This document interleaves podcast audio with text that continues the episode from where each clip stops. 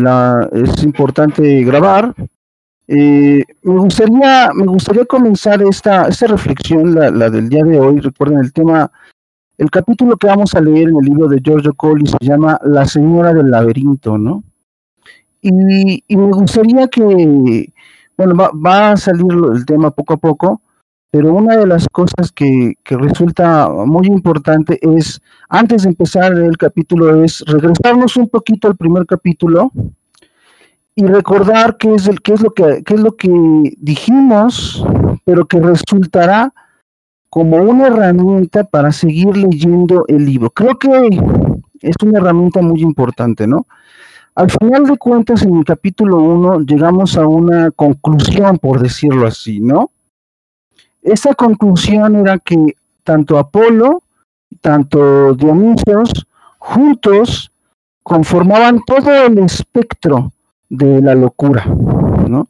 Y de, de este espectro de la locura, por ejemplo, en el caso de Apolo, teníamos la, la inspiración profética, que después también, digamos, derivaba en inspiración, inspiración poética.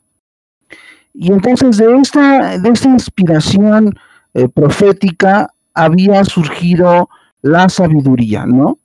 O sea, la sabiduría, por decirlo de alguna manera, es, era, es este conocimiento que se tiene de la adivinación, ¿no? Cómo entender los mensajes que ha dicho el oráculo, digamos, la voz del Dios, hacia los hombres. ¿Cómo es que los dioses se revelan, se manifiestan a los, a los hombres?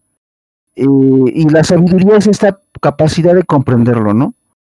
Eh, entonces, eh, es muy importante que, pienso yo, ¿no? Que recordemos esto, que recordemos que existen estas cuatro formas de locura, que es locura profética, locura mistérica, locura este, poética y locura erótica. Creo que esto va a ser muy importante porque es una clarificación de lo que después va a estar supuesto. O sea, después ya esto va a estar, va a estar supuesto, va a estar ahí operando todo el tiempo, pero vamos a tener que decir, ah, bueno, pero esto que voy a explicar, bueno, eh, ahí cómo opera la locura, por decirlo así. Entonces, quiero, quiero recalcar estas, estas, esta, esta locura, este, este, esta actividad de esta condición patológica que, que, está previa al conocimiento y que está, y que está inmersa en, en, lo que va a constituir el relato, el mito que nos va a relatar Giorgio Colli. O sea, a grandes rasgos, lo que está haciendo Giorgio Colli en este capítulo 2 es contar, ¿no? Un mito que ya casi todos conocemos, que es el mito del Minotauro, ¿no? Eh, este mito, este mito del Minotauro, bueno, es casi conocido por, por todos, a grandes rasgos, pero así gigantescos rasgos, eh, ocurre, o sea, vamos a ir detallándolo, ¿no? Pero nada más como una, una pinceladita rápida, Teseo eh, entra a un laberinto con ayuda de, de Ariadna, que le da un hilo, entonces eh, Teseo entra a este laberinto con el hilo, enfrenta al Minotauro, lo mata y sale de ahí. Así es como lo más, así generalísimo, ¿no? Entonces, aquí hay varias particularidades, ¿no? Primero, o sea, lo, lo, lo, lo, primero que tenemos que decir es que de pronto, de pasar de un capítulo de analizando figuras, conceptos como Apolíneo, como Dionisiaco, como conocimiento, como eh, discursos, las, las locuras, ¿no? Que están ahí, eh, que son parte de la, de la actividad del conocimiento, ¿no? Estas que les acabo de decir. Vamos a pasar a lo que es la exégesis o la interpretación de mitos, ¿no? Y de figuras mitológicas. Ya es un salto de, de veras, es un salto de mortal, ¿no? Ya ahí eh, se están, estamos como frente a un objeto nuevo un objeto muy difuso, muy eh, difícil de comprender a primera vista, ¿no?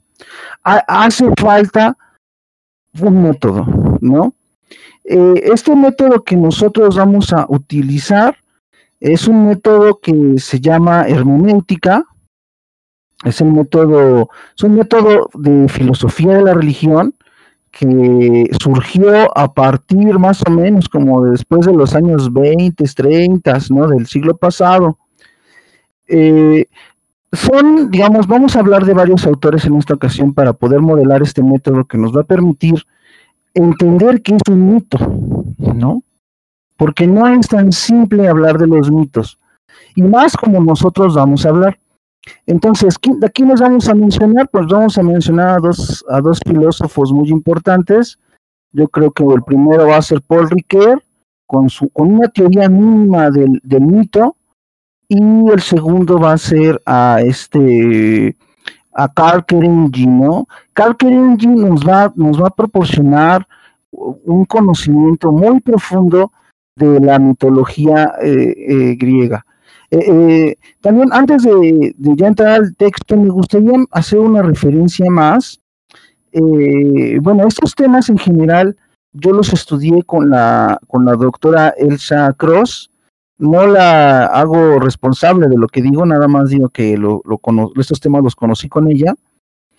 Y, bueno, eh, parte de, lo que nosotros después vamos a intentar alcanzar, que es la noción de mitología viva, eh, tal vez nos ayude a alcanzar una comprensión viva de la mística y de la religión griega, la lectura de la poesía de la doctora Elsa Cross.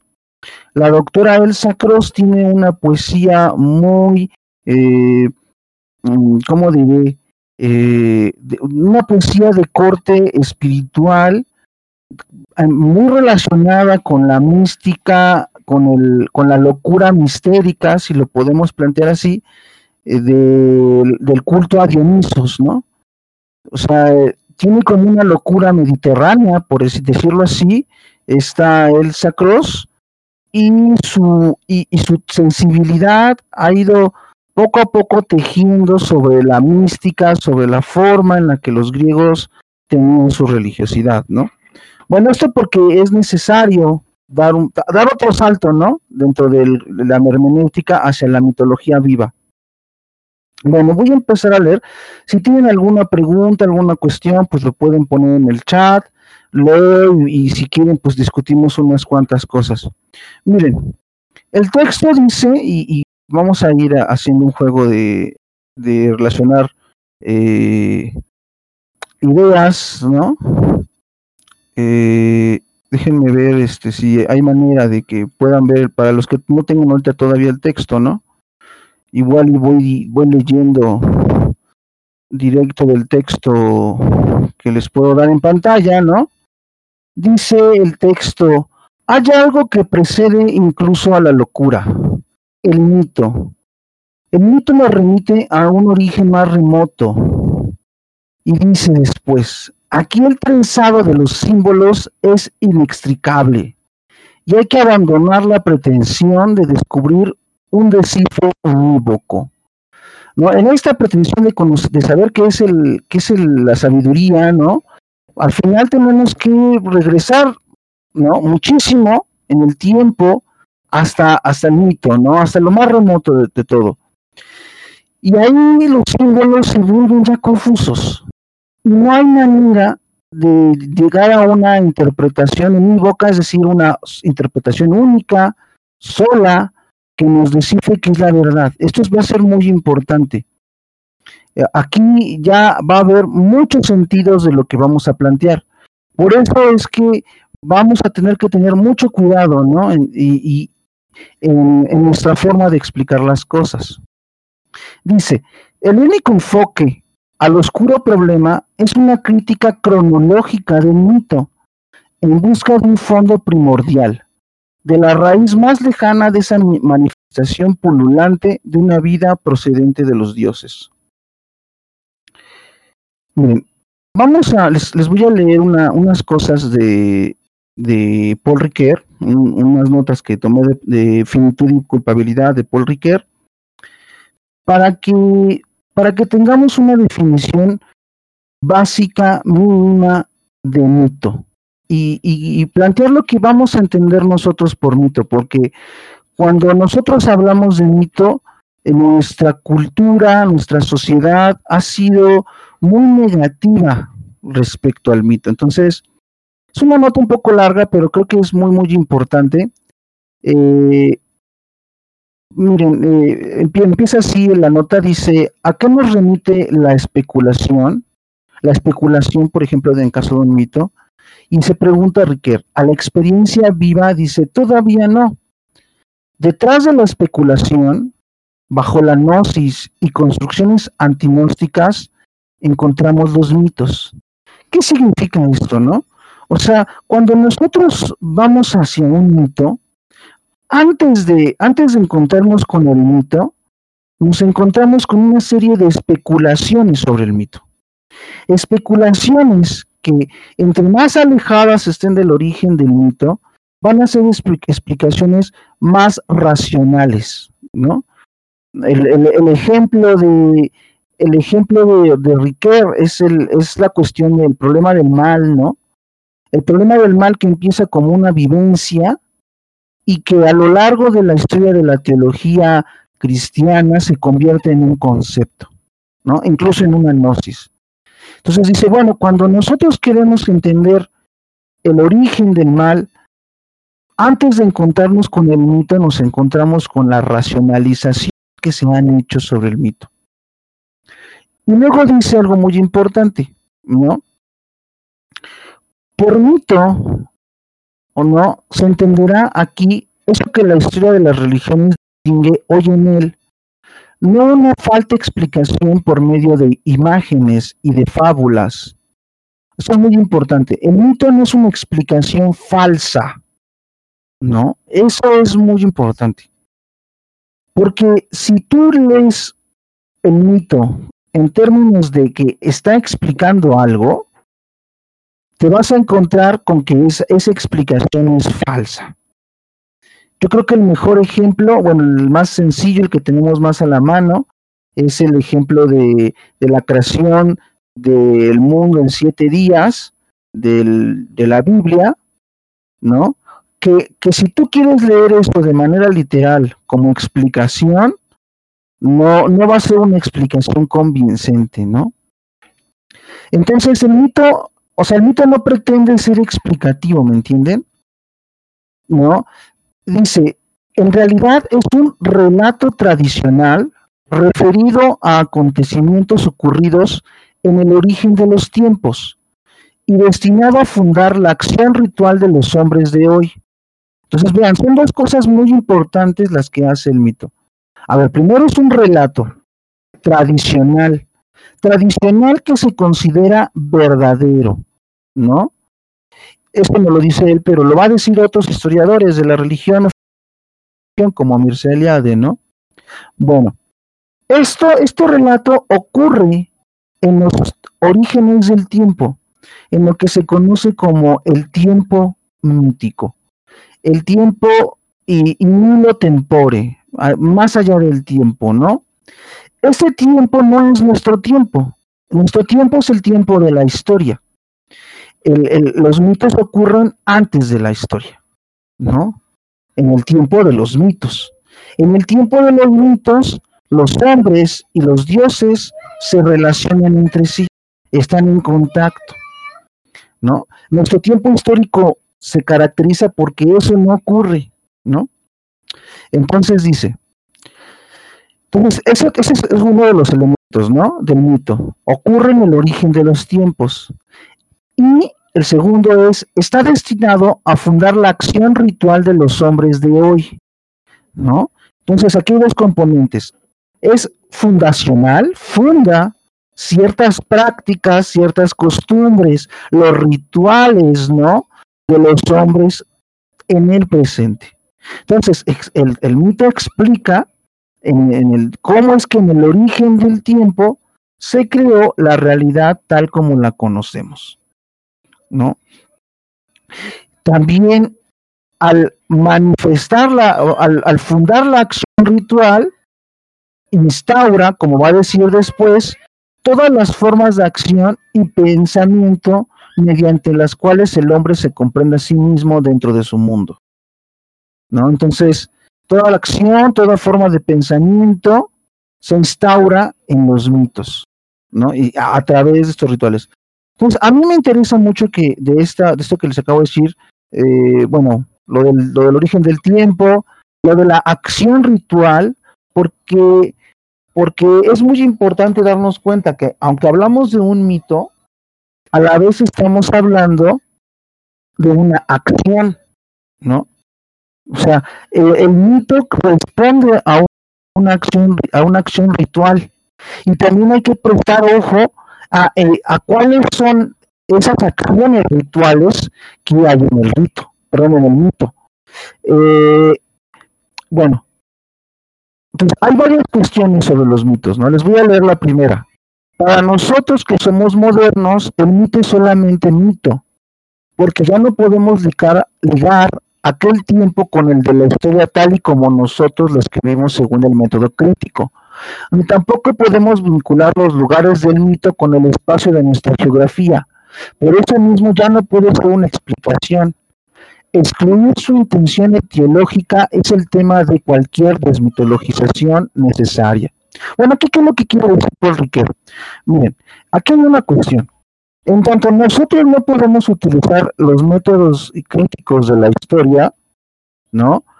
No podemos aproximar, o sea, el, mito escapa a toda posible explicación histórica.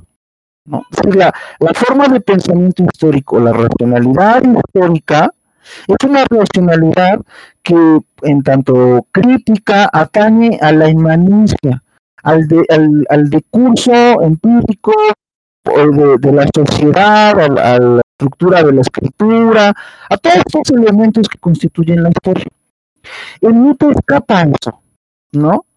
Y en tanto no lo podemos explicar de manera, eh, digamos, por sus causas, por sus desarrollos, ¿no? Eh, eh, eh, implica que al acercarnos a él ya lo tenemos desmitologizado, ¿no? Esto va a ser muy importante porque en tanto no lo podemos estudiar históricamente porque escapa, bueno, vamos a necesitar otros métodos para pensarlo. Bien, además según Ricker, y esto va a ser una de las cosas más importantes que hay que tener, y va a ser el principio fundamental con que debemos entender todo mito, y todo mito, pues ya les dije, o sea, desde leer la Biblia, leer el Popol Vuh, leer este, cualquier leyenda, ¿no? O sea, en cuanto nos encontremos con, con mitos, con símbolos, con figuras divinas, vamos a tener que darnos cuenta de, esto, ¿no? De esta dificultad de ser personas modernas que leen algo, algo del pasado que se entendía de otra manera. Pero miren, no voy a, a confundirlos. Les leo. Dice, pero al perder sus pretensiones explicativas, el mito revela su alcance exploratorio y comprensivo, lo que denominaremos más adelante su función simbólica, es decir, su poder de descubrir, de desvelar el vínculo del hombre con lo que para él es sagrado. Entonces, vean, es muy importante. Cuando ya el, mito lo ha revelado de su función de explicar la realidad, ¿no? Explicarla incluso como, es, como si fuera una, una teoría, una teoría fallida, porque luego se llega a pensar a eso del mito, ¿no? Los mitos son teorías fallidas. No, si tú le quitas eso al mito, la pretensión de explicar algo con ello, entonces el mito te va a revelar otra cosa. Primero, la capacidad de explorar, de explorar sentidos, ¿no? De explorar situaciones, ¿no? Este, y por el otro lado, su comprensión de la realidad. Es muy importante, porque una cosa es explicar y otra cosa es comprender. ¿no? Ya en Schopenhauer, lo que les platicaba desde un principio, ya está eso. Cuando nosotros queremos conocer el mundo, por ejemplo, con la ciencia, lo que hacemos que es explicarlo, A través de la causalidad, por ejemplo, ¿no? Hay un efecto y hay una causa, ¿no? Pero cuando nosotros intentamos relacionarnos con el mundo a través de nuestra intuición, ¿no? Por ejemplo, a través de la, de, a, través de entender que hay esta locura, esta inspiración poética o esta inspiración erótica, esta inspiración profética, ahí estamos en el campo de la intuición. Y en el campo de la, de la intuición no se explica, sino que se comprende, ¿no? Lo que o sea, bueno, esta comprensión es la comprensión simbólica. Propiamente, si, quisiéramos adelantar las conclusiones del curso, esta comprensión simbólica es la verdadera sabiduría. La sabiduría que tanto estamos buscando, ¿no? Entonces, el mito que hace descubre y revela el vínculo del hombre con lo sagrado. Eso es fundamental, ¿no? Lo que comprendemos en el símbolo es la manera de relacionarlos con lo que llamamos lo sagrado. ¿Y qué es lo sagrado? Ah, bueno, aquí ya tenemos una, una cuestión, ¿no? ¿Qué es lo sagrado?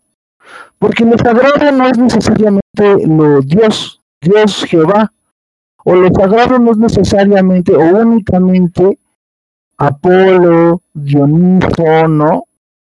Lo sagrado es algo, es una categoría que se emplea para relacionar un otro, otro con mayúsculas, que se relaciona con un sujeto, ¿no? Para este sujeto, eso, ese otro, va a tener las características de ser un ser o un ente luminoso, utilizando la categoría de Rudolf Otto, ¿no? ¿Qué es un ser luminoso, no? Bueno, es un ser eh, que para este sujeto va a representar el absoluto, ¿no? Entonces, lo sagrado es lo absoluto, solamente que esto absoluto puede tener diversas formas, ¿no? En las cuales se relacionan con los hombres. ¿no? Bueno, después dice, eh, eh, eh, Carla hace una pregunta, dice, es una pregunta de corte kierkegaardiano, porque dice que si la diferencia entre explicar y comprender es la diferencia entre el lenguaje directo y el lenguaje indirecto, y pues la respuesta es sí, sí. O sea, en el lenguaje indirecto, o sea, en el lenguaje directo lo que hacemos es por ejemplo, utilizando ciertas taxonomías, utilizar un lenguaje referencial, directo, la ciencia utiliza un lenguaje directo, ¿no? Y el lenguaje indirecto, pues es un lenguaje poético, un lenguaje estético, un lenguaje religioso, la metáfora, por ejemplo, se emplea en el lenguaje indirecto y lo que se pretende es comprender, ¿no? A través de comprender las intuiciones más profundas de los individuos, ¿no? Intuiciones sobre el infinito, intuiciones sobre la naturaleza, intuiciones sobre la vida y la muerte. Entonces, eh, entonces es muy importante eh, esto que yo les digo, de, que se den, o sea, es, la misma idea que, que, que, abordó Giorgio Colli cuando dice, bueno, es que no puede haber un único, un único sentido, ¿no? O sea, e-, este único sentido sería la verdad que estaría buscando el lenguaje, el lenguaje directo, la ciencia, la historia, una sola explicación, ¿no? De qué, qué es el mito, ¿no? Entonces, bueno, digamos, esos son apenas unos pincelazos lo, lo que quiero compartir de, lo que es un mito, pero primero, pues no es un relato falso. Es un relato que nos arroja, nos muestra cuál es la relación que debe tener el hombre con lo sagrado o cómo se manifiesta esta relación. ¿no? También podemos pensar un poco con, con el libro de, Joseph Campbell, ¿no? Las mil caras del héroe, o el héroe de las caras, cómo es que se da toda esta experiencia del héroe alrededor de lo sagrado, que es todo un viaje iniciático del héroe. Entonces, eso es lo que está, eh, digamos, de, fondo cuando empezamos a hablar de los mitos. Bueno, voy a leer, dice el, texto de Coli, dice, cinco siglos antes de que el culto a Apolo se introdujera en Delfos, poco después de la mitad del segundo milenio antes de Cristo, en aquel legendario mundo minoico micénico extendido hacia Creta, es donde hay que buscar, como se ha supuesto recientemente, cada vez con mayor insistencia, el origen del culto a Dionisos. Pausanias nos habla de un Dionisos cretense, en cuyo recinto sagrado el propio Dios dio sepultura a Ariadna cuando ésta murió. Entonces, aquí vamos a poner una coordenada, un lugar, un tiempo, ¿no? Después de la mitad del segundo milenio, ¿no? Por ahí del año del 1500 antes de Cristo, más o menos, no soy muy bueno con los números.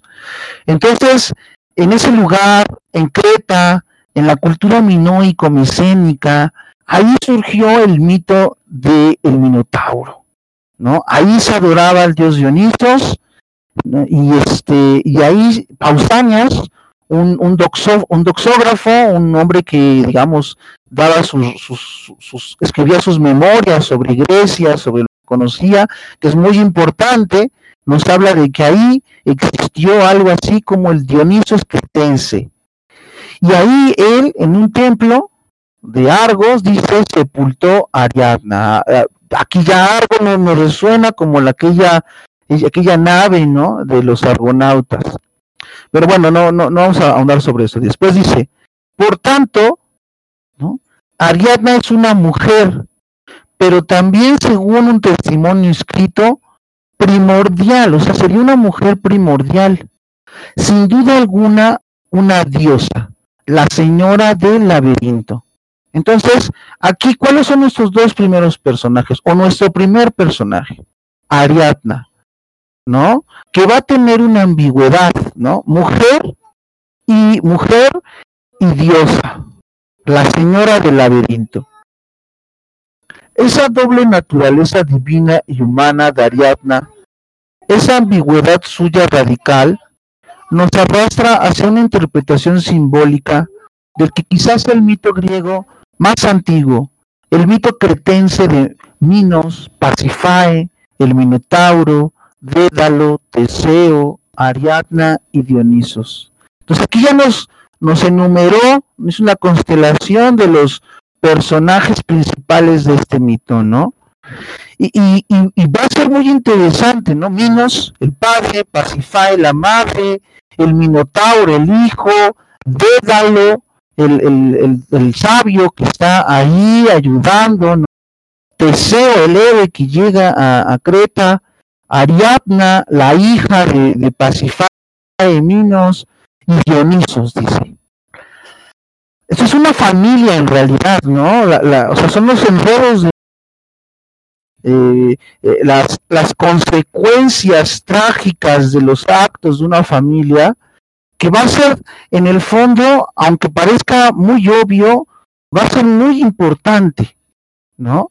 Primero la temática trágica porque desde que estamos en el horizonte de una religión que acepta el pensamiento trágico, que acepta lo terrible, la propia vinculación o comprensión de lo sagrado va a ser distinta a la que nosotros conocemos.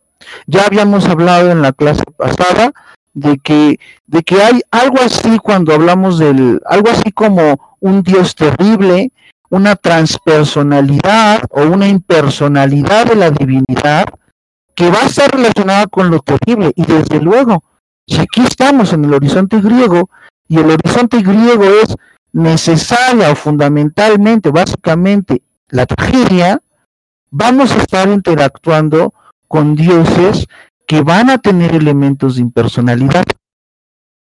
Entonces, eh, o sea, eh, a veces, a veces es como, la, hermenéutica es como, o esa actitud de estar interpretando los mitos es como si, si tuviéramos que interpretar lo, lo, más obvio, ¿no? Como cuando el pez nada en el agua y uno dice, pues es que el pez que nada en el agua no nota el agua o nosotros que, vivimos en el en un mundo con oxígeno y con, y con mezcla de gases, pues no notamos que estamos en un mundo con gases y con oxígeno, ¿no? Pero es importante señalarlo, esas obviedades, ¿no? Eh, que son fundamentales. horizonte griego, horizonte trágico, ¿no? Dice, Ariadna es la única figura femenina que el mito griego en general presenta unida a Dionisos, de modo explícito y directo como esposa. Entonces vean, qué importante es Ariadna, ¿no? El, mito un poco eh, edulcorado o, este, o destilado, el mito que nos llega racionalizado, ve solamente en Ariadna una mujer prisionera que es rescatada por Teseo, ¿no? Cuando no, no señala el carácter de que es su esposa, es la esposa de Dionisos, ¿no? Eh, eh, y, entonces eh, se eliminan elementos irracionales, ¿no? En el mito. Se, se elimina locura en el mito, por decirlo así. Y nosotros tenemos que estar muy prestos a cómo está operando la locura en estos mitos para poner las condiciones de cierta comprensión. Eh, y además, bueno, es la, locura es la, forma en la que los dioses se relacionan con los hombres, porque la inspiran para que así pueda llegar el don, el regalo, la, la bienaventuranza. Aunque en, este, en estos casos, como es un horizonte griego, esta, esta locura a menudo es, es como muy terrible, ¿no? Es destructora del, del, individuo. Pero vamos a ver, hay muchos tipos de, de situaciones que se presentan, ¿no? Dice, el vínculo entre Dionisos y, y esta Ariadna tiene raíces lejanas. Y ciego dice, Dionisos, el de cabellos de oro, hizo su esposa a la bella y hermosa Ariadna hija de Minos, a la que el hijo de Cronos, Zeus, en este caso pienso, volvió inmortal y eternamente joven. Entonces Dionisos toma a, Ariadna como esposa, que pues hay que tener como la claridad, no dice que ella esté enamorada de él, dice que la toma, ¿no? Y que, y que digamos, Zeus le, da a ella el don de ser inmortal y eternamente joven. Y entonces otra vez se alude a que Ariadna era mujer y después se convirtió en diosa. Dionisos está unido a todas las mujeres, ¿no? Claro, porque Dionisos es atractivo, es joven, es el, es el que llama a las vacantes, ¿no? A las mujeres para que bailen junto a él y tomen vino. Pero dice, pero nunca a uno en particular, salvo a Ariadna. En otros lugares se menciona la relación entre Dionisos y una divinidad femenina, pero solo de modo indirecto y alusivo para que no se trasluzca una relación sexual. Y luego va a decir algo muy importante, dice, así, en la tradición eleusina, y vean, eso tiene que ver con la locura eh, eh, mistérica, con la experiencia mistérica de Eleusis, y, lo voy a hablar rápido, pero es súper interesante y profundo. Dice, Dioniso se presenta junto a Core, Core es Perséfone, que no es solo la hija de, Demeter, sino que muchas veces significa en las fuentes órficas la divinidad femenina virgen en general. Por ejemplo, Atenea o Artemisa. Entonces vean, Dionisos se presenta, está al lado de, de Core, que es pues la naturaleza virgen, que puede ser este, la primavera, que puede ser la naturaleza joven, ¿no? Porque Dionisos también es la vida. Entonces Dionisos es vida y, su pareja pues tiene que ser necesariamente la naturaleza joven, la doncella core. Luego dice, pero el vínculo sexual entre los dos procede exclusivamente de su desdoblamiento en el mundo de los infiernos. ¿No? Entonces, tanto, tanto Core, o sea, Perséfone como Dioniso se desdoblan, es decir, que tienen otra forma. Esta otra forma es su representación en el infierno. ¿Cuál es esta? Dice, donde Dionisos aparece como Hades. ¿Y cuál es la, cuál es la fuente de que, de que Dionisos es Hades? Dice, es Heráclito. Heráclito lo dice. ¿No? Y Core como Perséfone. Entonces, esto es muy, muy importante porque Dionisos es Hades en los infiernos y la Core es Perséfone en los infiernos. Son la pareja que está en el, en el submundo, bajo la tierra, ¿no? En el, en el Hades. Dice, y aquí vienen las cosas importantes, porque vean cómo es que, cómo es que de pronto pasamos de un mito, estábamos hablando del Minotauro, estábamos hablando de Ariadna, y cómo es que de pronto empezaron a haber referencias por todas partes, ¿no? Pues bueno, que, que, Ariadna, que este, que Dionisos, que Minotauro, y ahora pasamos a Perséfone y a Ares, ¿no? Ariadna en este caso sería una suerte de Perséfone, ¿no? Este Dioniso sería una suerte de Hades. Y dice, eh, Hades goza de Perséfone mediante el rapto y la violencia, ¿no? Entonces todos sabemos que Hades se robó, secuestró a esta, Perséfone. Y dice, en cambio, en el mito cretense, Dionisos es el esposo de Ariadna, pero no se trata, como es sabido, de un matrimonio tranquilo. Entonces, vean, ahí está el elemento irracional, ¿no? El elemento de la locura, eh, la locura erótica, que se acompaña también con violencia. Dice, no se trata, como es sabido, de un matrimonio tranquilo, es decir, que hay algo, ¿no? Efectivamente, Homero dice, y vi a la hija de Minos, el insidioso, la bella Ariadna, que en un tiempo Teseo condujo desde Creta a la alta roca de Atenas, protegida por los dioses, pero no gozó de ella, es decir, Teseo no gozó de ella, lo que significa que en alguna medida no tuvo la inspiración erótica hacia ella.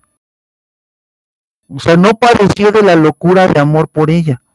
Luego dice, Artemisa la mató antes, mató antes a, esta, bueno, puede ser que sí, aquí dice, no, entonces sí tuvo la inspiración, la inspiración erótica por Artemisa, pero según este mito, Artemisa mató antes a Ariadna, antes de que, digamos, se consumara su, de, su eh, cópula con este Teseo.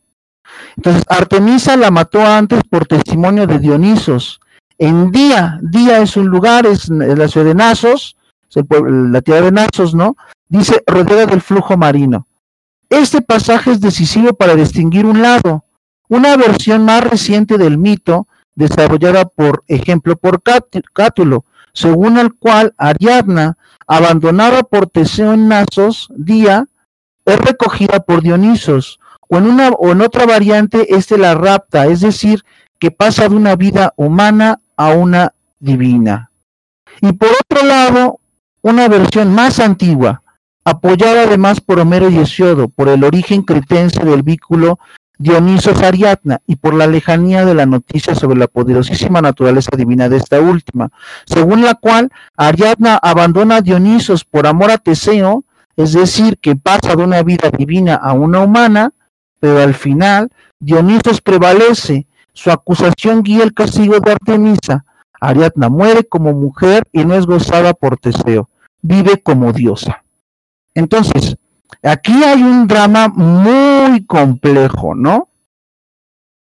O sea, tenemos la figura de, una mujer, ¿no? Que está en esta ambigüedad entre ser mujer y diosa, que podría ser también desde, o sea, este, desde el contexto de que eso nos muestra cuál es la relación de lo sagrado con el hombre, está esta situación en que primero ella elige por amor ser humana, ¿no? Un poco como lo que pasa en la película de Hércules de Disney, ¿no?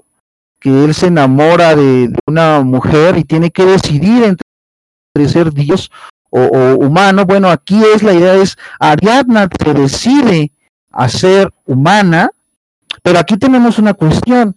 Esto es un acto de amor. Y como acto de amor es un acto de locura. Es un acto de locura erótica que está también eh, determinada o ocasionada por Dionisos, que es el patrón, digamos, de la locura erótica. Entonces ella toma esta decisión, pero decisión llevada por el amor. No es tanto un acto de libertad, sino un acto de destino, ¿no? Y también implica, digamos, en, términos de la valencia, de dónde está lo religioso, O sea, si lo religioso eh, está eh, como que alejado de lo humano, o si lo religioso tiende hacia lo humano, entonces vean, este, este va a ir un poquito más allá, digamos, a veces va a ser lo animal, ¿no? El, el texto nos va a decir, bueno, se trata de lo animal, la valencia de lo sagrado animal o hacia lo sagrado humano, ¿no? Entonces, en, este caso es cómo la, la, mujer Ariadna elige lo humano, ¿no? Elige la humanización en vez de la animalidad. Bueno, vamos a... y después, en un segundo momento, cuando ya, digamos, Teseo ha recobrado, este, ha, salido victorioso de enfrentarse al Minotauro, eh, abandona a Ariadna o Ariadna muere antes de que consume, se consuma su amor por, por Teseo y Dionisos o la salva de cuando Teseo la, abandonó o Dionisos busca que sea castigada porque lo ha traicionado o simplemente pues eh, la recupera, ¿no? De cualquier manera. Entonces vean eh, todo, toda la, dificultad que hay que eh, lo que, lo que está ocurriendo con Ariadna, ¿no? Eh, igualmente es otro elemento del mito el laberinto, cuyo arquetipo puede ser egipcio, pero cuya importancia simbólica en la leyenda cretense es típicamente griega. Entonces, a ver, está Ariadna, con esta ambigüedad, o sea, bueno, aquí hay algo básico que decir, que lo voy a decir muy adelante, el Minotauro es una representación de Dionisos. Entonces, esta cuestión de que Ariadna tiene que ser sacrificada o entregada al Minotauro, se debe pues a que es su esposo, su legítimo esposo, ¿no? Entonces, cuando ella tiene que, cuando ella es esposa del, del Minotauro, digamos, su, su, su, su, es diosa, es, la, esposa de un dios, pero es el momento de la religiosidad animal, ¿no? Eh, cuando pensaba en esto esquemáticamente me acordé de Hegel. Hegel distingue varios tipos de religiones, de desarrollos de la conciencia religiosa. El primero es, por ejemplo, la religión de la luz, pero hay también una religión de las plantas, por ejemplo, aquellas culturas que consideran que hay árboles sagrados o que el árbol es sagrado, este, o, también está, y bueno, después de las plantas está la religión de los animales, ¿no? Aquellas culturas que ven en el animal un espíritu, aquellas culturas que tienen en el animal un dios o una mezcla entre Dios y, el animal, ¿no? Que en este caso es lo que representa este, el minotauro. Vean, el desarrollo del minotauro, ¿no? Primero es un toro sagrado, ¿no? O sea, la o sea, eh, eh, ese toro es lo sagrado, es el que es el toro que le regala Zeus a, Minos, pero ese toro es ese toro en tanto lo sagrado es como una representación del mismo Zeus. Entonces, vean, ese es un tipo de conciencia religiosa, la de los animales. Y ya en el Minotauro tenemos una mezcla entre elementos animales y humanos, pero sigue siendo una, una sabiduría, una conciencia mezclada con lo animal, sobrehumana, no, no humana. Entonces, todos esos detallitos son muy importantes para detectar lo, lo que se está planteando, porque no, no es, no es este, no es como si solamente hubiera un progreso al respecto de cómo avanza la conciencia religiosa. Es decir, como si primero fueran eh, las plantas, luego los animales, luego el ser humano, no sé qué. No, no, si, vemos el mito, hay un, hay un ir y venir. O sea, la, propia este, Ariadna nos marca cómo va de una religiosidad de tipo animal, no humana, o sea, o, o, o es ella misma una divinidad mezclada con lo animal y de pronto se mueve hacia lo humano, pero, de, pero vuelve, digamos, eh, a esta religiosidad no humana, animal, a cobrar su derecho, ¿no? Y, Dionisos al final vuelve y recupera a su esposa. Entonces, vean, todo ese vaivén es muy importante, para entender el, sentido del mito, cómo explora las relaciones entre el hombre y lo sagrado, ¿no? Bueno, sigamos, dice. Ah, estamos con lo del laberinto. El laberinto es muy, muy importante. Dice, eh, cita a, Platón, no, no voy a leer lo que, lo que dice de Platón. Bueno, solo dice, con respecto a esto, todas las interpretaciones modernas preferimos una alusión de Platón, que en el Eutiremo, un diálogo, dice, usa la expresión arrojados dentro de un laberinto, a propósito de una complejidad dialéctica irracional, inextricable. esto es muy importante. ¿Qué es lo que va a significar laberinto? Semánticamente, como concepto, ¿no? Para Platón, bueno, el laberinto es una, es una metáfora de una complejidad racional y, y, resoluble, un problema que no se puede resolver, ¿no?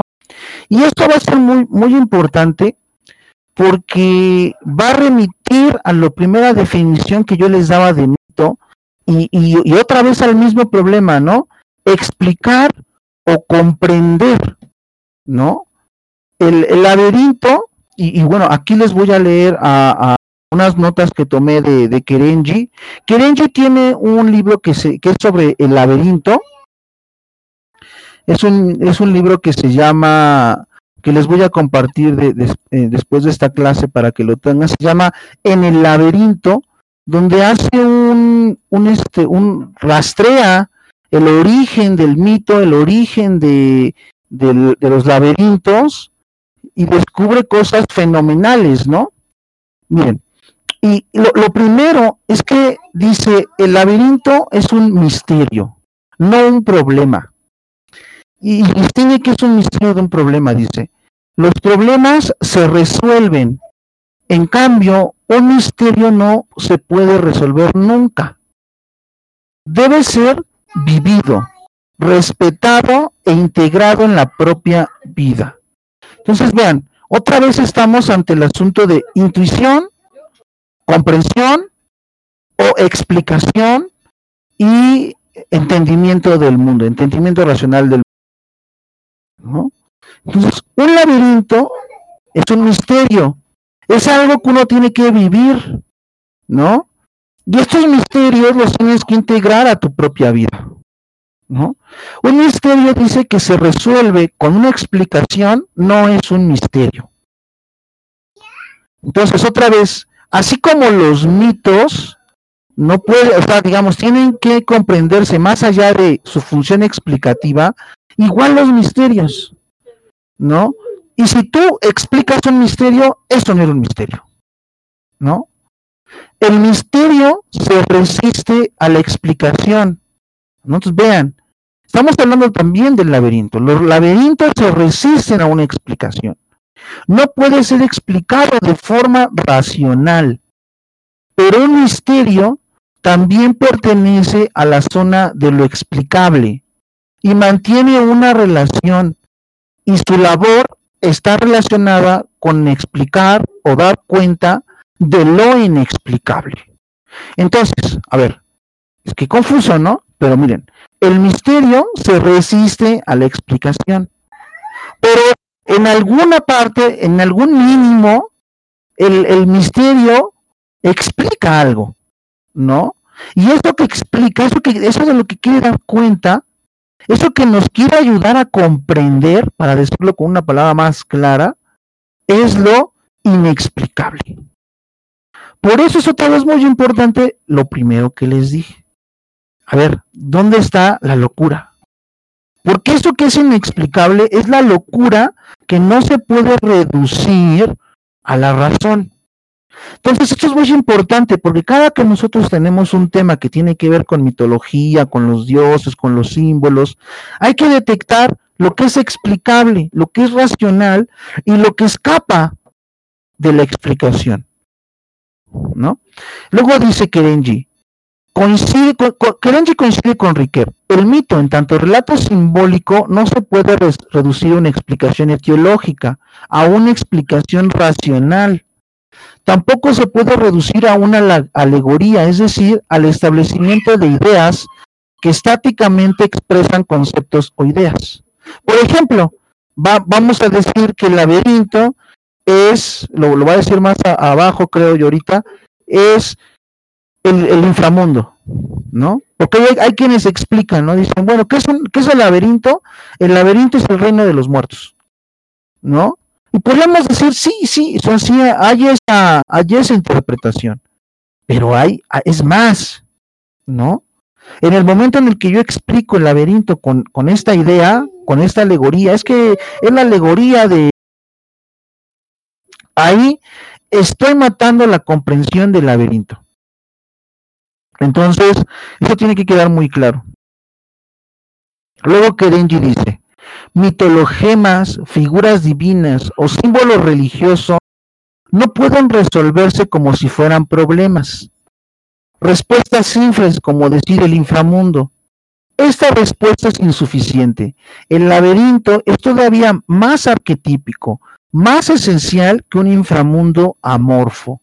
En lo recóndito de lo explicado, algo permanece inexplicado. Y, yo que quisiera, que quisiera mencionar algo que es muy importante. Los misterios, los enigmas, el laberinto, produce en, el, en, la persona que los piensa, en la persona que está haciendo el laberinto, que está, tratando de resolver el enigma, la, la adivinanza, la reflexión, una reflexión de tipo dialéctico, en la que trata de, de comprender, ¿no? El misterio, pero no, no se puede, ¿no? Y entonces eso genera más pasión, más fuerza en la reflexión. Entonces, esto es un, esto es una, eso, una, un dato muy importante de, de cómo es que nosotros, el sujeto, se comporta o aprende o comprende los misterios, ¿no? se produce este, eh, esta dialéctica que podríamos llamar negativa, en la que el objeto que queremos conocer se nos escapa, ¿no? Siempre es ambiguo, y como siempre es ambiguo, nos permite explorar otras zonas de su comprensión, realidades exploradas por el mito que no nos habíamos percatado. Luego dice Kirinji, porque esto del laberinto es súper profundo, ¿no? Los laberintos en Mesopotamia, dice, son espirales que parecen retratar las vísceras de animales sacrificados que servían para la adivinación o la profecía. Entonces les repito, miren, los laberintos en Mesopotamia retrataban las vísceras de los animales sacrificados que servían para la adivinación o la profecía. Entonces, nada más en este, después dice, el laberinto es el palacio de las vísceras. Este palacio es el inframundo y la relación que tiene hacia los hombres, favorable o desfavorable. Las vísceras o intestinos representan el inframundo, así como de manera estática, y luego el hígado, el cielo. Entonces vean, antes de, de, la, de la forma o sea, el laberinto ya es una representación, ¿no? Aunque todavía no es una representación a través de palabras, es una representación gráfica. Y es la representación gráfica estática del movimiento que implican las tripas o los intestinos. ¿De qué? De animales sacrificados. Entonces, aquí hay una referencia a los rituales a la adivinación, a la profecía, que es una referencia a otro, a la locura profética, ¿no? Que está relacionada con Apolo. Entonces vean cómo se conjugan otra vez los elementos, ¿no? Cuando hablamos de Dédalo, ahorita vamos a hablar de, de Dédalo con el texto de Giorgio Colli, y en Dédalo hay elementos apolíneos es porque en el fondo está otra vez esta inspiración, esta locura profética derivada del dios Apolo. Entonces, todos los elementos que van a estar ahí van a tener esta condición de fondo, la locura, la inspiración, ¿no? Entonces dice, entonces eh, las tripas ¿no? Que se utilizaban para la adivinación, ¿no? Que, que pues también ahí hay otro elemento que es la violencia, ¿no? Son eh, la, la, la, forma que se quiere representar en los laberintos. El laberinto es un esquema, es un dibujo esquemático de las tripas. Eh, y luego nos habla Kerenji de un monstruo, dice, Jumbaba era un monstruo con cara de vísceras que vive en un bosque encantado con caminos secretos y veredas sin salida. Según Kerenji, hay un doble significado de las vísceras. Uno que no es obvio ni directo. Entonces ya ven, o sea, ya no salió otro significado de las vísceras. O sea, sí son las vísceras, pero también significan otra cosa. Dice, es el útero o lecho materno. ¿No? Entonces sí, estamos de acuerdo, significa inframundo, pero también estas vísceras son el lecho materno, es un útero. ¿No? Eh, eh, y, entonces el, palacio del laberinto, que es el palacio de las vísceras, nos lleva a que la, la Ariadna es, la, es la, reina ¿no? de este palacio ¿no? de vísceras, ¿no? Y el elemento femenino del útero, ¿no? que está ahí. Después dice, las doncellas originarias, Core, Perséfone, Artemisa, ¿no? Hay que reconocer en ellas el ser eterno, que vive y muere eternamente. Su destino es el arquetipo divino de la vida terrenal. Entonces, eh, eh, aquí, hay, aquí hay lo que podríamos llamar realmente el, fondo de todos los misterios eleusinos que, que implican esta comprensión de qué? De que hay algo así como un ser eterno que vive y muere eternamente. ¿No? Entonces, es en, en, lo más profundo la comprensión de la vida y de la muerte. No una comprensión de la vida y la muerte como algo que se excluyen, sino que algo, algo, algo que se vincula, la muerte con la vida, algo que está relacionado. Es el ciclo de Perséfone que, que, que vive primavera, verano y que después se retira del mundo y que el mundo se seca y vuelve a aparecer. Es este ciclo de vida y muerte, vida y muerte. Entonces, vamos a regresar a nuestro texto de Giorgio Colli. No sé si tengan alguna pregunta hasta aquí o alguna cosa. Eh, pero bueno, es, es, todo esto, ¿no? O sea, lo, que está en juego, que, que el laberinto es un, es, un, es un problema para el pensamiento, el laberinto eh, eh, es, es, representación de las vísceras, pero las vísceras, en tanto que se emplean para, para reconocer el, los designios de los dioses, o sea, el designio del Dios, la palabra del Dios, primero está en la forma de, en la que las tripas están presentes y, el, y aquel que está inspirado puede saber el futuro, adivinar a través de estas tripas, o bueno, estas vísceras. Entonces, vean, todo eso es lo que está ahorita ahí en juego con, con el mito del, el mito, el mito de Ariadna, el laberinto y el Minotauro, ¿no? Luego dice, el laberinto es obra de Dédalo, un ateniense, personaje apolíneo en el que confluyen en la esfera del mito las capacidades inventivas del artesano, que también es artista, a quien la tradición atribuye la fundación de la escultura y de la sabiduría técnica que es también la primera formulación de un logos todavía inmerso en la intuición, en la imagen. Entonces, Dédalo, o sea, eh, Dédalo es una figura apolínea, es esta figura que tiene la inspiración poética, la inspiración poética, si quisiéramos decirlo al estilo de Aristóteles, esta capacidad de crear, de poder producir conocimiento técnico, de, de, crear la escultura. Entonces, todo esto también se debe a la inspiración. O sea, no solamente es la, la razón o su capacidad intelectual, no.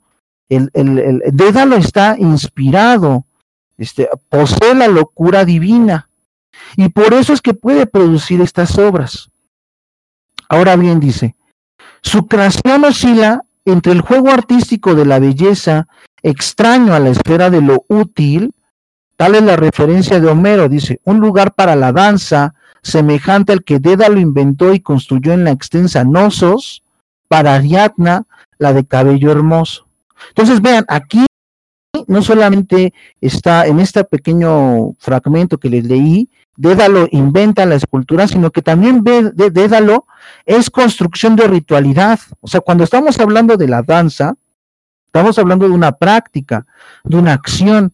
Y estas danzas son en, muchas veces en, este, en otros términos, residuos o la forma en la que se expresa la ritualidad.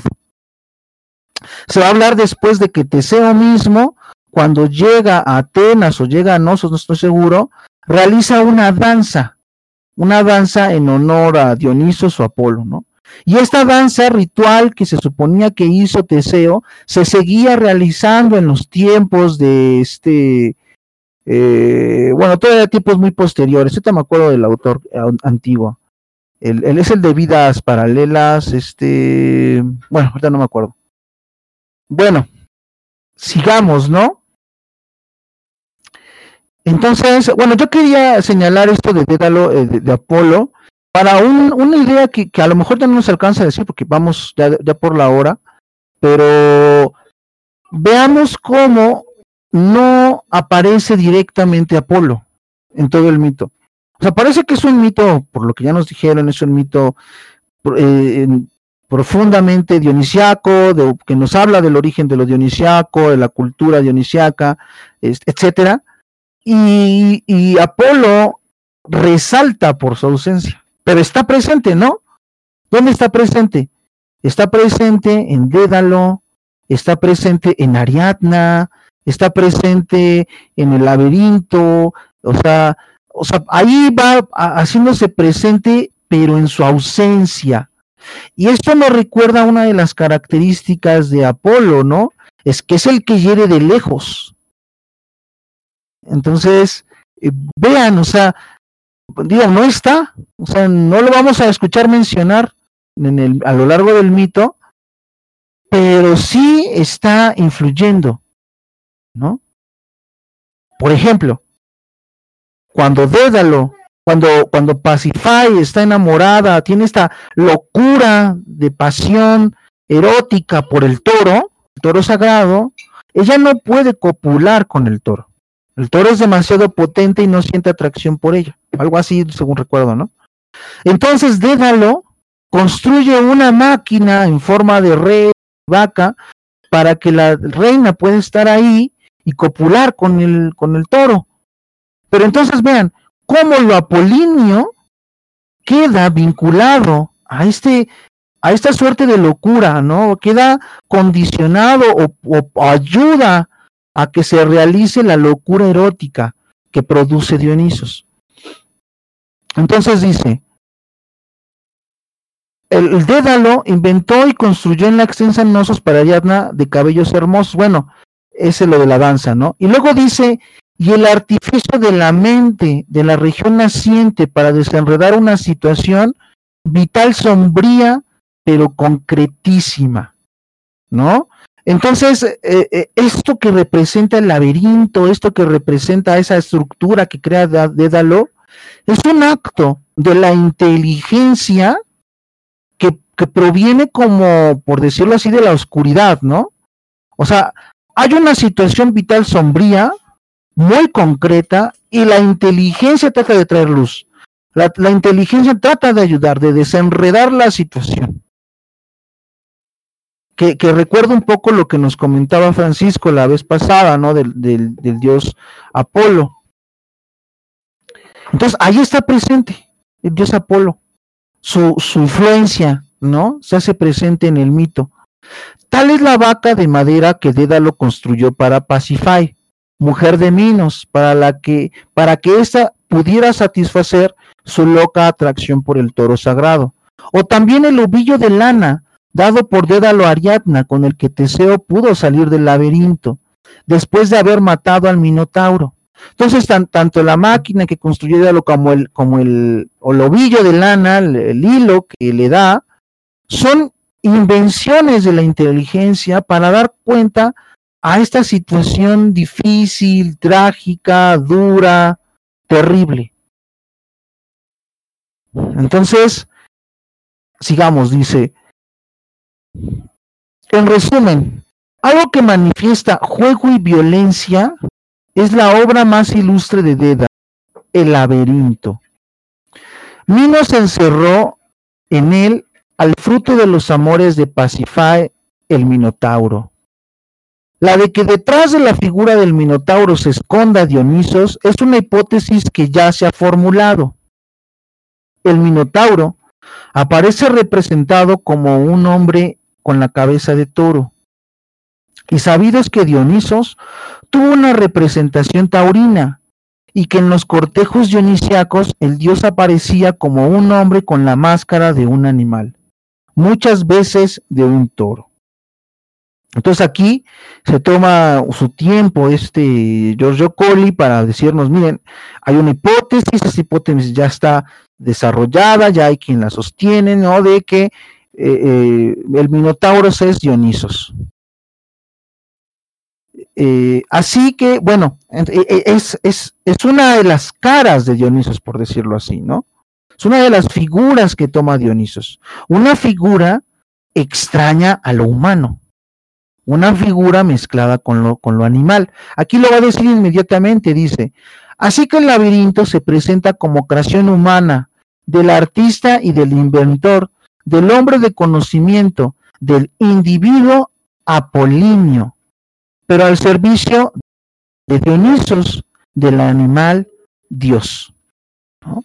Minos es el brazo secular de esa divinidad bestial la forma geométrica del laberinto, con su insondable complejidad, inventada por un juego extraño y perverso del intelecto, alude a una perdición, a un peligro mortal que acecha al hombre cuando se arriesga a enfrentarse al dios animal.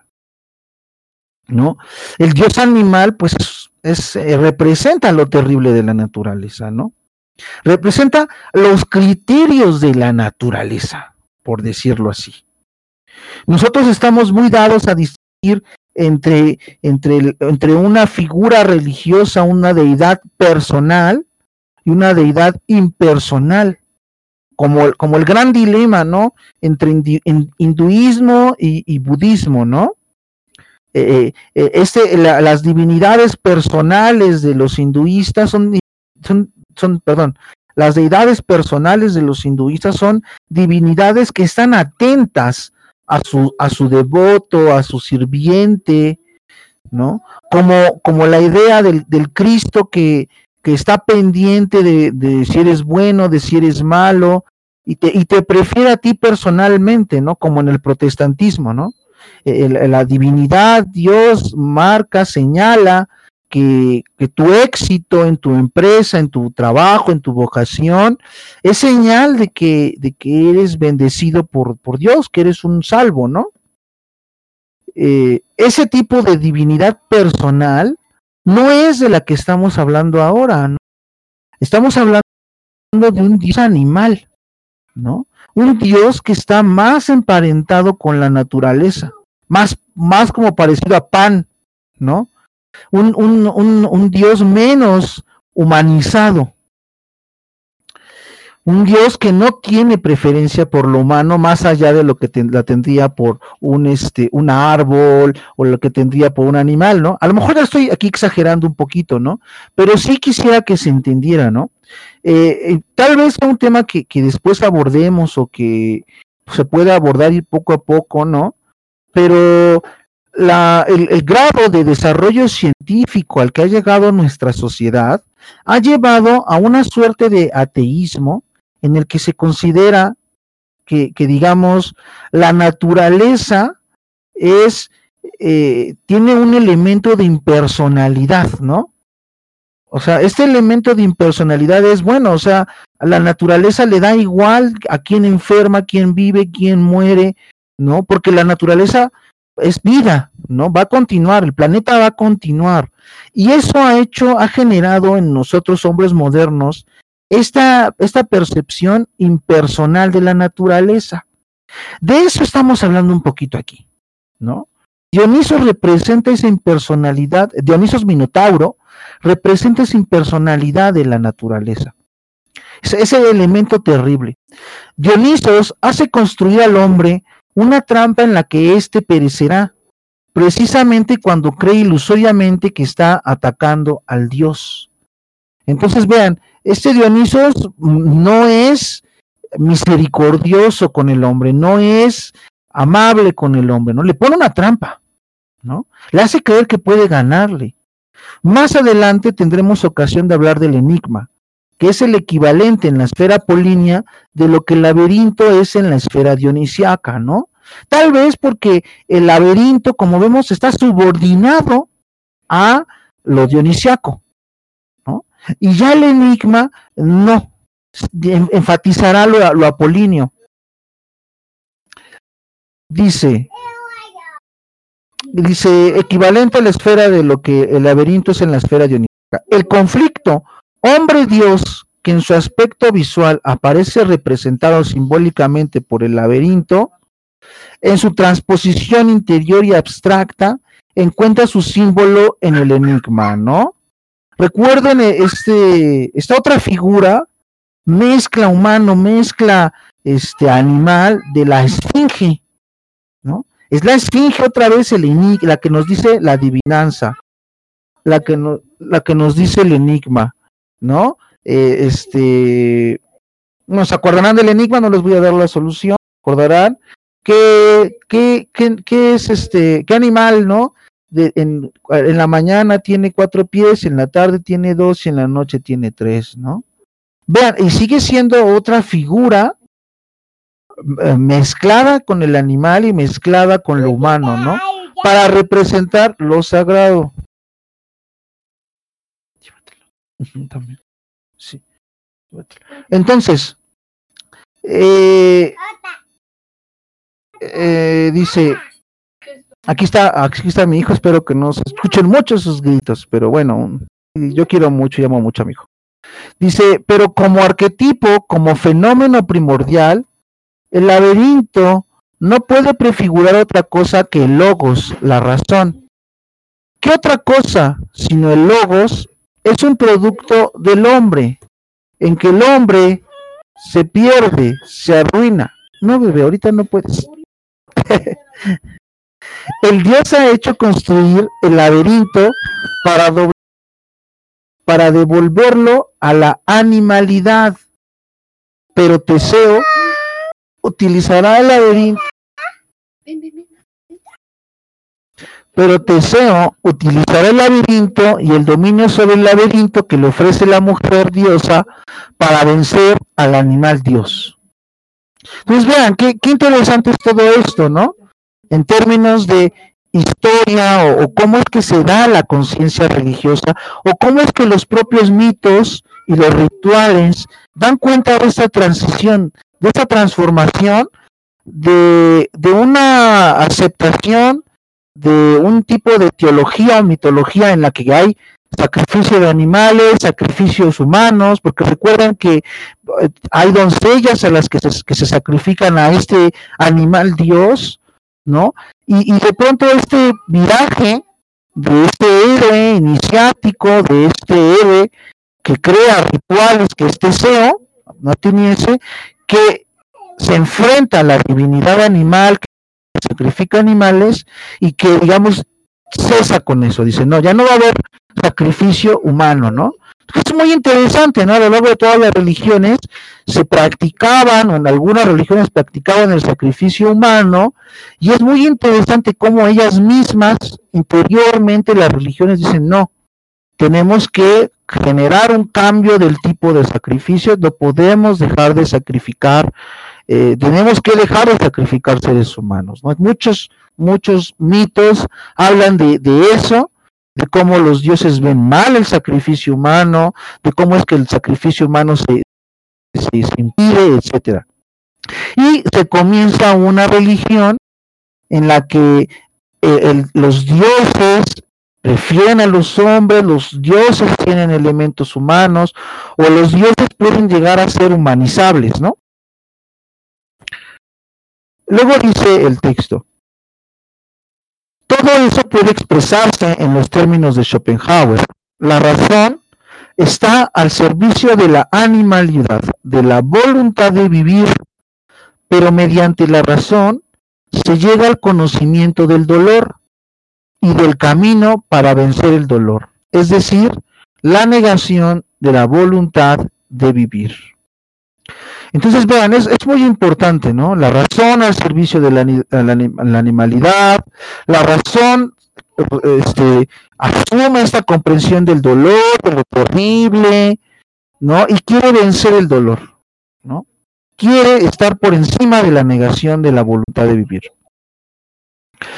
Varios elementos de la tradición vinculan a Teseo y a Dédalo con el culto a Apolo los convierten en devotos del dios délfico. No podemos por menos de observar que precisamente en los dos personajes que se contraponen a Dionisos, el dios remoto y callado a que remiten sus ministros, Minos y el Minotauro, se presenta una relación con Apolo, aunque el mito no nombre en ningún momento a este dios. Es lo que les comentaba, ¿no? O sea, el mito nunca habla de Apolo, pero sí habla de personajes apolíneos que parecen directamente representaciones de este Dios. Mientras que anteriormente hemos intentado atenuar la polaridad entre Apolo y Dionisos mediante elemento común a los dos, de la manía, o sea, la locura, y en la esfera de la palabra y del conocimiento, hemos subordinado el primero al segundo. En cambio, en este caso, o sea, en, en el conocimiento parece que subordinamos a Dionisos a Apolo. Pero en este caso, en el mito cretense, reaparece con toda su acritud la oposición entre los dioses, pero en un sentido bastante diferente como la entendía Nietzsche. En este caso, Apolo aparece dominado por Dionisos, en la medida en que la atmósfera de la divinidad en que se sumerge el mito no es la del conocimiento, sino la de la cruda animalidad. Entonces, este tema ya había salido en, la, ocasión pasada, en la clase pasada, cuando estábamos hablando, bueno, pues de la importancia de la animalidad en la religión y aceptar la animalidad. Pero se ve que hay una suerte de juego, ¿no? Entre aceptar la animalidad, pero también superar la animalidad, pero el retorno de la animalidad. Es como poco ese juego entre lo consciente y lo inconsciente, ¿no? Y, cómo en algunos momentos hay una ambivalencia, de pronto hay un exceso de conciencia, pero cuando ocurre esto, de pronto hay un retorno de lo animal, ¿no? Están estos dos, estas dos fuerzas todo el tiempo presente. Entonces dice, encontramos a un Dionisos sin dulzura, sin amistad hacia el hombre, es decir, de una de las características esenciales del Dioniso posterior, del Dios que libera y redime. Entonces eso es muy importante porque como les decía, hay dos Dionisos. ¿no? Dionisos como Dios va a ser importantísimo en el panteón eh, griego, ¿no? Eh, pero vemos que este Dionisos primitivo que está vinculado al dios animal, después va a transformarse y va a ser un Dionisos humano un Dionisio que libera, que libera a través de la locura, del, misterio leucino, que purifica, que redime, ¿no? Este Dionisos que sí está interesado en lo humano. Y hay otro Dionisos que no. Luego dice, en cambio, el Redentor es Teseo, que no tiene nada de dionisiaco, el que concede al hombre una vida heroica, que reivindica al individuo contra la naturaleza. Entonces, a ver, eh, ¿me permiten un, un momento?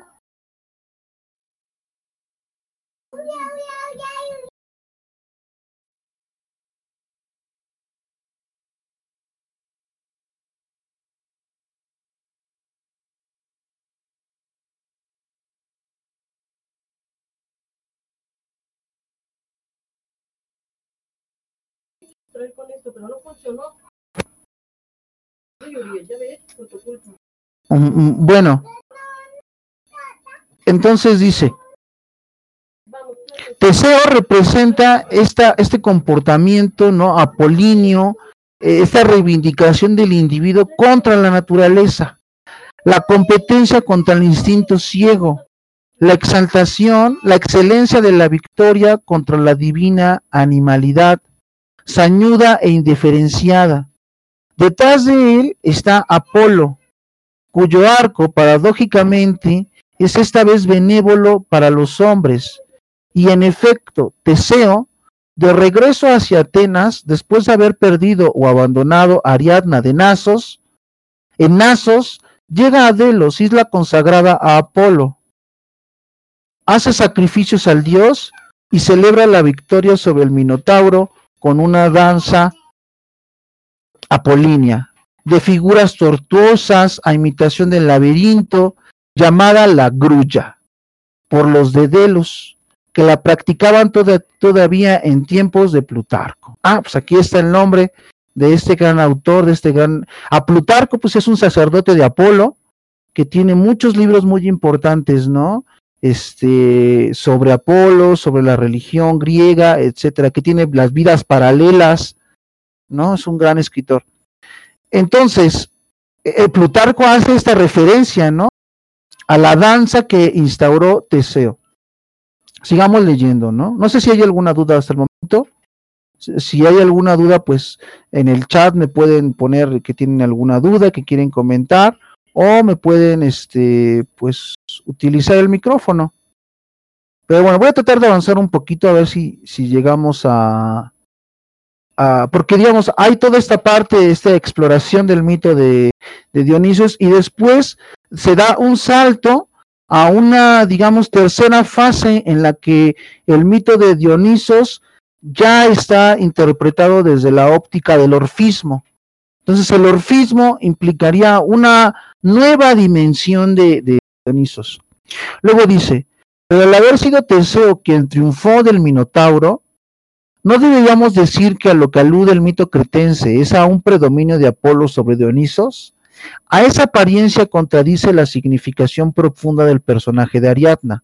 Ariadna, unida a Dionisos como diosa laberíntica y oscuramente primitiva, reaparece en el mito como mujer, hija de Pasifae y hermana de Fedra, y por lo tanto expresión de la violencia elemental del instinto animal, y también del carácter fragmentario e inconstante de la vida inmediata, ya que Ariadna abandona al Dios por el hombre. Entonces, vean, eso también es importante, ¿no? Eh, es lo que les decía, esta ambivalencia, pero también esta inconstancia, esta fragmentariedad que va a representar Ariadna. El símbolo que salva al hombre es el hilo de logos, ¿no?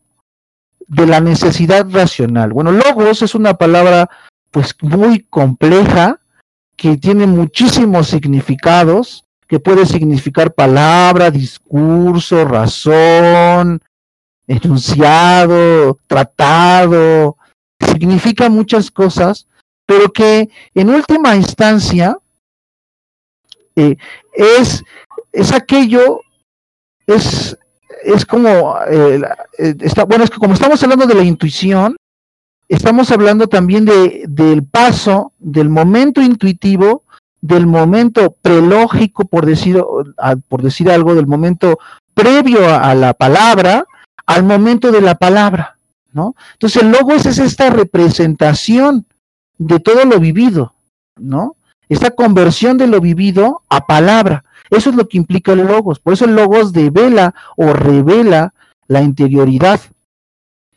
Luego decimos, es el hilo del logos, o sea, el logos, la necesidad racional lo que salvó al hombre. Precisamente, la discontinua Ariadna reniega de la divinidad animal que lleva en sí, al proporcionar al héroe la continuidad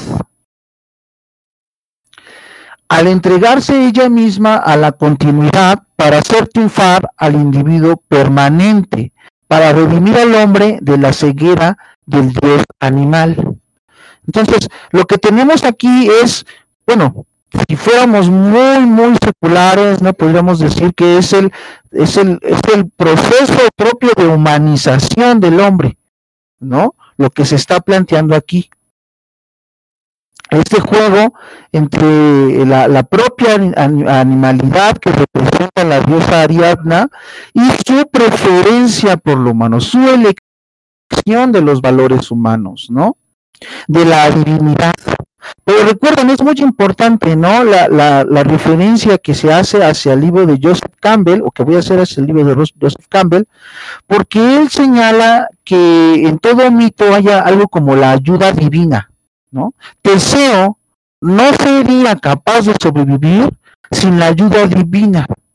La ayuda divina de Apolo, ¿no? Artífice del hilo, o sea, decir, a través de Dédalo la ayuda divina de Ariadna, la diosa. Entonces, vean, esa figura de la ayuda divina es muy importante, ¿no? Es como un conflicto al interior de la propia divinidad, ¿no? La que suscita, la que cambia este, eh, esta actitud de, de beneplácito al hombre, de ayuda al hombre o de rechazo del hombre, ¿no? Eso es al final de cuentas lo que se, lo que se indaga en, las tripas del animal cuando se quiere adivinar, se quiere adivinar, bueno, el Dios me es favorable o el Dios me es desfavorable. ¿no? Bueno, dice, el triunfo del hombre es breve, ¿no? Porque los dioses destruyen pronto cualquier presunción de continuidad del hombre yace en el mito más reciente, mediante la paradójica, inversa, rapidísima saciedad de Teseo con respecto a Ariana, abandonada en Nasos. O sea, vean, o sea, es decir, eh, quitémonos la idea de que los dioses griegos son solamente dioses humanos, ¿no? Son muy, muy humanos, que era lo que, lo que la crítica hace de los dioses griegos. No, los dioses griegos presentan este carácter de impersonalidad, de salvaje, de religión eh, animal, este, incluso, eh, además, de, además de la posibilidad de, eh, de los dioses personales, los dioses que representan conceptos humanos, sociedades, etcétera, ¿no? E, es muy complejo lo que, lo que implican estos dioses griegos.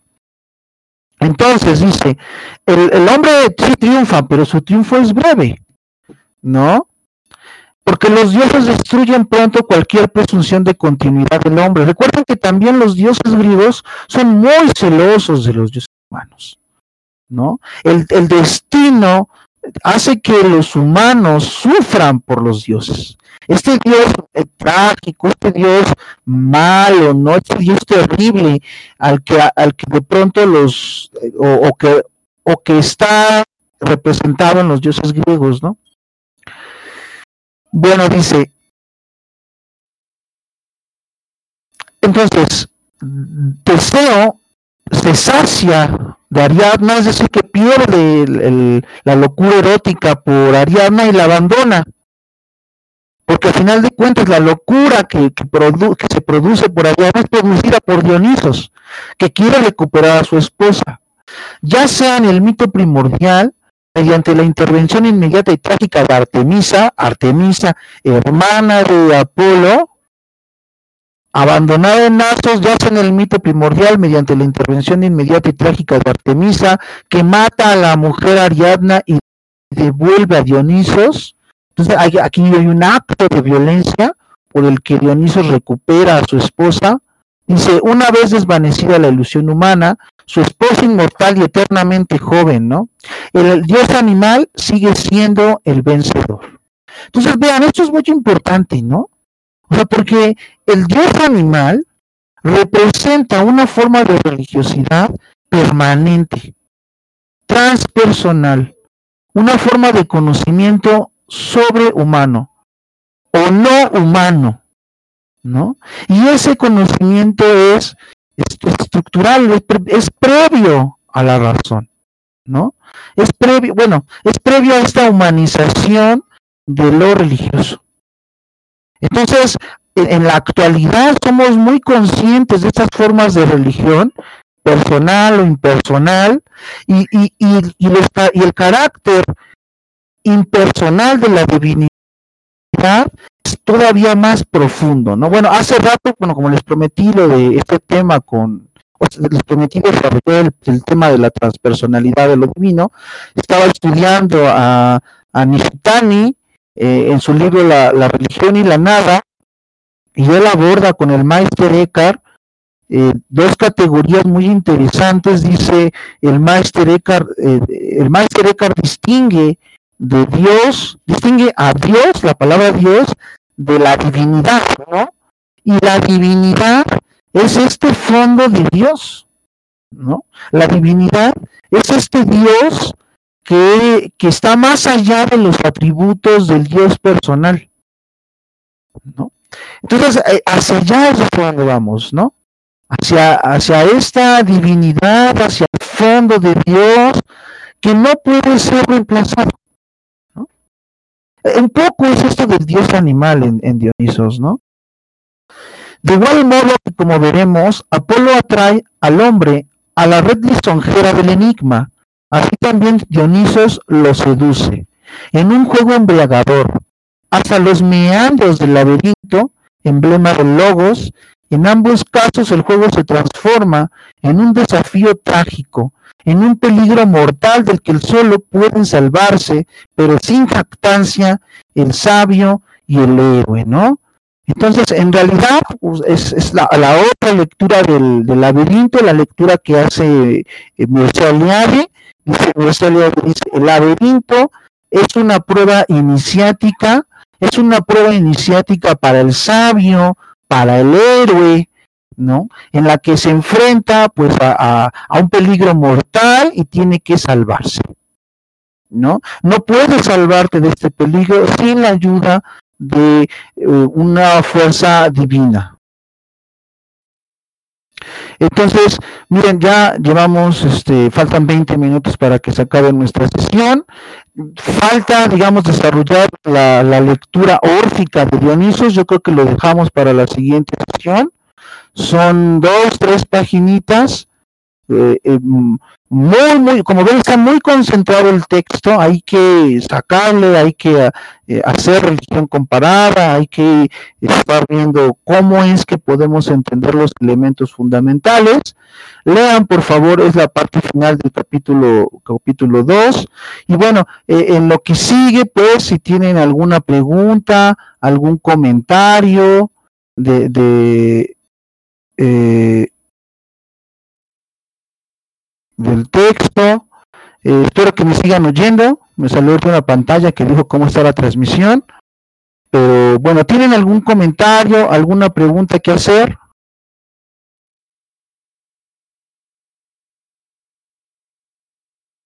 Voy a cerrar el, la grabadora porque digamos ya hice la exposición más amplia y luego me queda muy larga. Entonces,